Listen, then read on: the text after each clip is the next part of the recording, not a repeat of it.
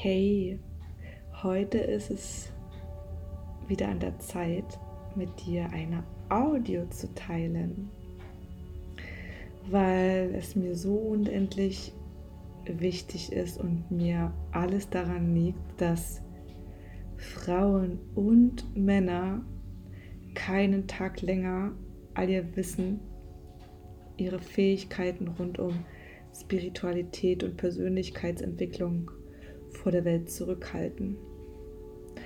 Denn du bist wichtig und vielleicht ist das etwas, was ein Teil in dir nicht hören möchte. Doch vielleicht sind wir genau deswegen heute und jetzt zusammengekommen, damit du das hörst. Du bist wichtig für die Menschen, die auf der Suche nach ihrer Wahrheit sind. Die Wahrheit, die frei von Konzepten oder Paradigmen ist, die sie über Jahrzehnte von außen drüber gestülpt bekommen haben. Diese Menschen suchen nach die Antwort, nach Antworten auf die Fragen, wer bin ich wirklich? Was ist meine einzigartige Wahrheit über mich und die Welt? Und ob du es glauben kannst oder nicht, aber öffne dein Herz, dein Bewusstsein und all deine Teile dafür, dass du eine unverzichtbare Schlüsselrolle spielst für diese Menschen. Und seit 2018 forsche ich intensiv am Thema Unterbewusstsein und seit 2019 am Überbewusstsein. Und im letzten Dreivierteljahr vergeht kein einziger Tag, an dem ich mir nicht die Frage stelle, wieso fällt es so vielen Menschen trotz zahlreicher Kurse, Tools, Ausbildungen und Co so schwer, ihren Seelenpfad zu folgen und ihre kostbaren Potenziale, Talente, ihr Wissen und vor allem ihre Energie mit der Welt zu teilen. Und während diese Frage mich Tag ein und Tag aus beschäftigt, musste ich mich heute an eine Geschichte erinnern, die im Kontext zu dieser Frage eine interessante Perspektive aufzeigt. Und vielleicht gelingt es mir, dass ich durch das Teilen dieser Geschichte in der Tiefe in dir einen Raum der Erkenntnis öffne. Und es ist nun schon mehr als zwei Jahre her, als ich mit, mit bei meinen ersten Familienaufstellungen war. Und was ist, wenn du das selber noch nicht erfahren hast oder wenn du das selber noch nicht gehört hast, hier kurz eine Erklärung zu Familienaufstellungen. Du äh, darfst dir das so vorstellen, du kommst mit einem bestimmten Thema in so eine Familienaufstellung hinein. Du hast vielleicht äh, eine bestimmte Frage zum, zu deinem Job, zu deiner Vergangenheit, zu deiner Familie. Es gibt vielleicht immer wieder die wieder immer ähnliche wiederkehrende Konflikte, die in deiner Familie, in deiner Partnerschaft oder whatever auftauchen. Und für dich fühlt sich in dem Moment gerade stimmig an, dass du dich in eine Familienausstellung begibst. Und dort werden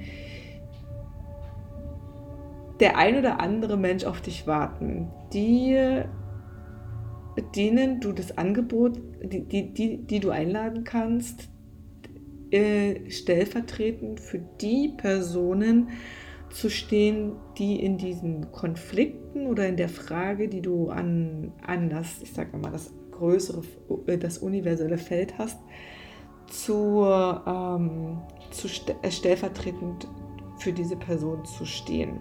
Und du bist der stille Beobachter der ganzen Situation. Sprich, du darfst dich zurücklehnen und darfst geschehen lassen, was in diesem Feld dann passiert. Und dieser, ähm, der, der Mensch, der dieses, diese Familienaufstellung leitet, leitet natürlich dieses ganze Feld und stellt gewisse Fragen, um da auch einen Prozess in Gang zu setzen. Und das kann sein, dass du vielleicht jemanden ausgewählt hast, der stellvertretend für deine Mutter oder deinen Vater oder vielleicht hast du sogar jemanden ausgewählt, der stellvertretend du sein darfst.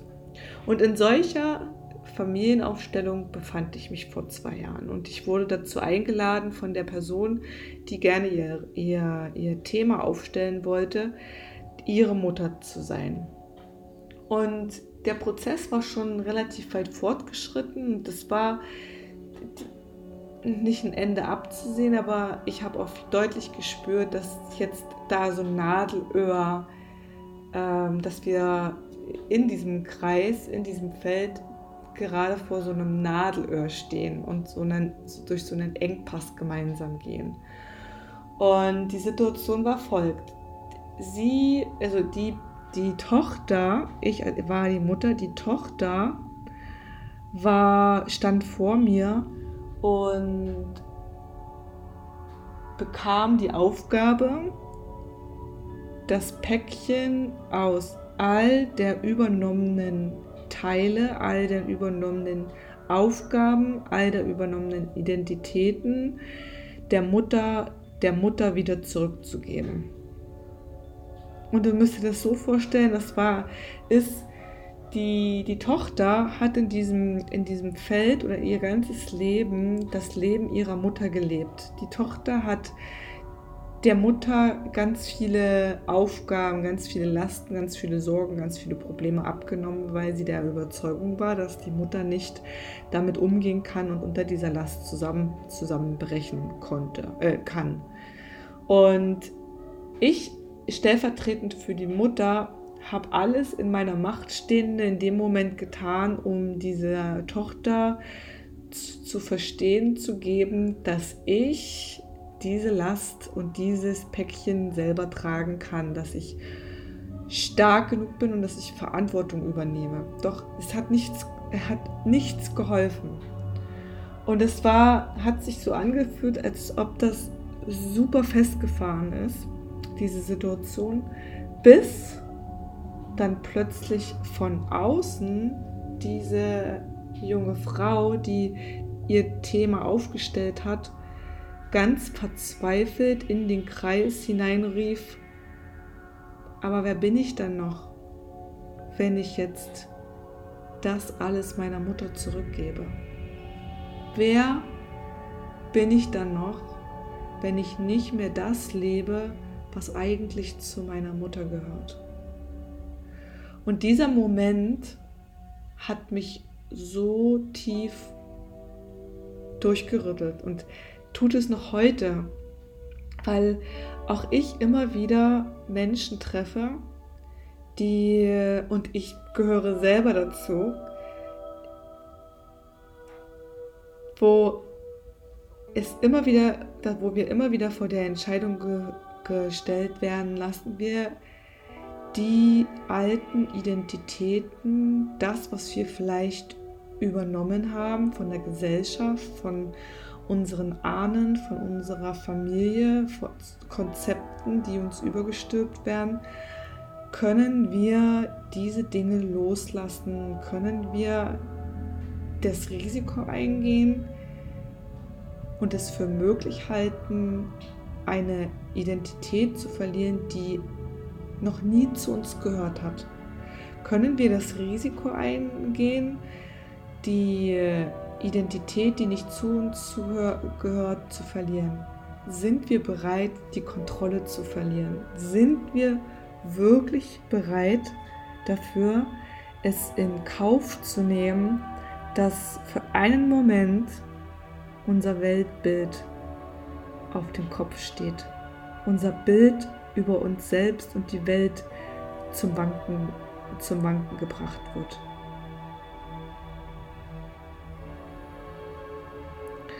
Und vielleicht ist für in vielen von uns Identitätsverlust oder der Kontrollverlust noch zu sehr in eine dunkle Schublade gepackt.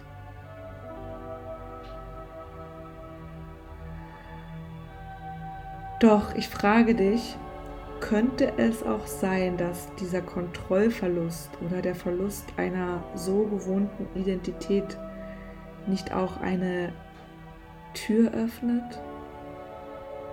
Eine Tür zu etwas, was du bisher von dir ausgeklammert und weggesperrt hast. Und am Ende möchte ich mit dir noch ein paar Zeilen teilen, die dieses Thema nicht passender beschreiben und durchleuchten können.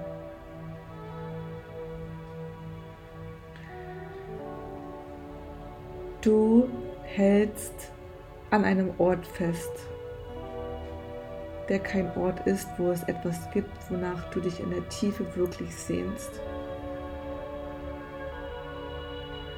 Ein Leben lang bist und warst du vielleicht auf der Suche nach diesem Ort.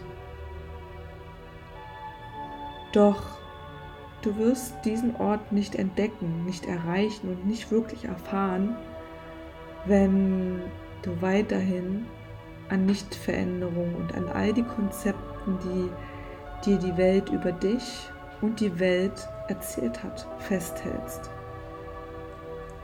In deiner Essenz ist dir vielleicht schon längst klar, dass dieser Ort, wonach du ein Leben lang gesucht hast, vieles, was du bisher kennengelernt hast, ordentlich in Frage stellt. Und vielleicht spürst du in der Tiefe schon längst, dass die ganze Zeit dieser Ort in dir ist. Und vielleicht spürst du, dass du dich zu lange an einen Ort befunden hast, an dem alles, wirklich alles ein Konstrukt deiner vergangenen Geister war. Und dies ist ein tiefer kollektiver Schmerz, wovor wir uns am meisten fürchten. Wir fürchten uns vielleicht am meisten nach so vielen Jahren zu erkennen, dass, dass das, was wir bisher Leben genannt haben, rein gar nichts mit dem wahren Leben zu tun hat. Die Angst davor zu erkennen, dass so viele Jahre an uns vorbeigezogen sind und wir uns an so vielen Stellen selbst belogen haben und im Wege standen. Vielleicht ist es auch die Furcht davor zu erkennen, dass das Leben, was wir bisher als das Leben bezeichnet haben, nicht das echte und wirklich lebenswerte Leben war, sondern nur ein Konstrukt aus dem, was wir dachten, das Leben sei.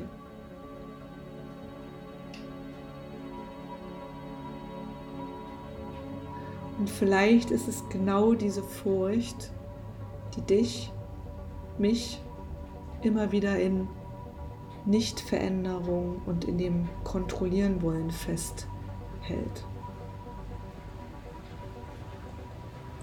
Und ich lade dich aus tiefstem Herzen dazu ein,